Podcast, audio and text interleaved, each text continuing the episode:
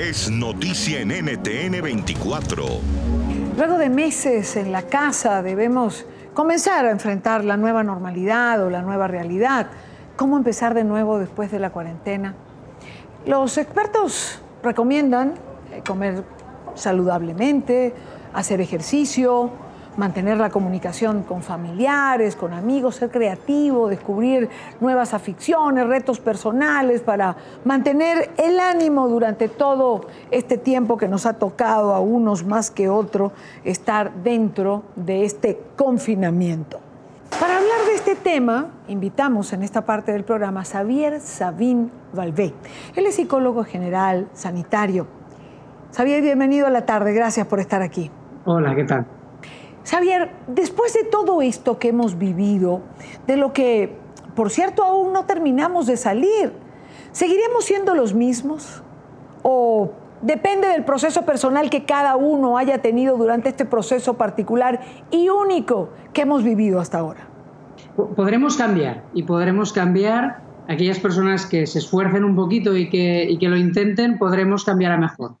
O sea, cualquier experiencia vital tan importantísima como la que hemos sufrido y que además ha supuesto pérdidas, para algunos ha supuesto pérdidas de familiares, para otros pérdidas pues incluso de derechos, de eh, ya no, no tenemos libre circulación o no la hemos tenido durante un tiempo, o pérdidas de seguridad laboral, etcétera, cualquier pérdida implica que, hay un proceso por el cual pasamos que tiene que ver con el enfado, con la tristeza, con la negociación y con el aprendizaje en, mayoría, en la mayoría de los casos. Así que seguro que seremos distintos y algunos, en algunos aspectos, pues seremos mejores. Eh, como has dicho, Xavier, creo, eh, en líneas generales todos hemos tenido una pérdida. Eh, unos de seres queridos, otros de algún trabajo, otros han perdido una oportunidad.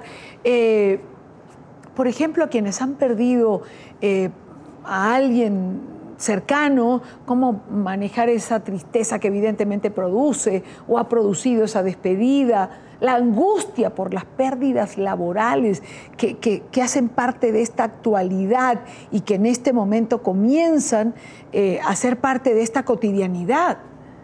Hay que darle un significado y, a poder ser tiene que implicar algún tipo de cambio, algún tipo de cambio a, mejor posiblemente.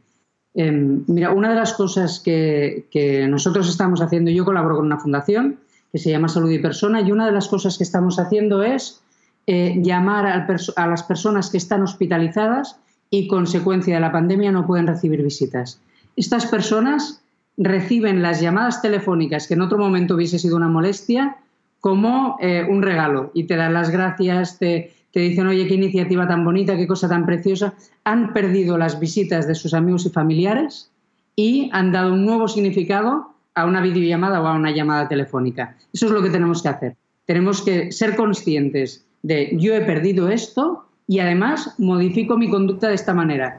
Yo ahora ya no puedo tocar a mi amigo o a mi madre o a mi padre o a mi hermano, pero eh, le voy a llamar por la mañana y le voy a llamar no como una cosa que hago eh, sin darle importancia, no. Cojo la cámara, cojo el teléfono, cojo la cámara, me siento y le escucho.